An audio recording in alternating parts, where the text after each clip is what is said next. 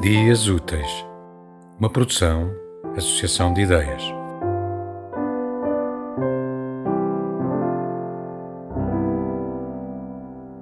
Vou ler um poema do meu primeiro livro de poesia, Observação da Gravidade. Uh, o poema chama-se A Meia Senda, com uma citação de William Sidney Graham, que vou dizer. At this place, the eye reads forward as the memory reads back. A meia senda. Nessa noite, as horas sedimentavam-se sobre as fissuras da cidade, nas bocas que se recolhiam em desejo. O rio atravessava a camisa de linho por entre o calcário das cortinas. Tudo transpirava do silêncio.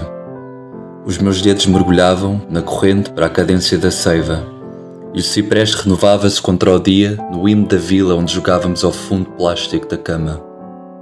O ondular destes lençóis, por mudar a anos ou segundos, encerrava o movimento das ruas no curso de uma palavra arqueológica, perene à chuva de fora.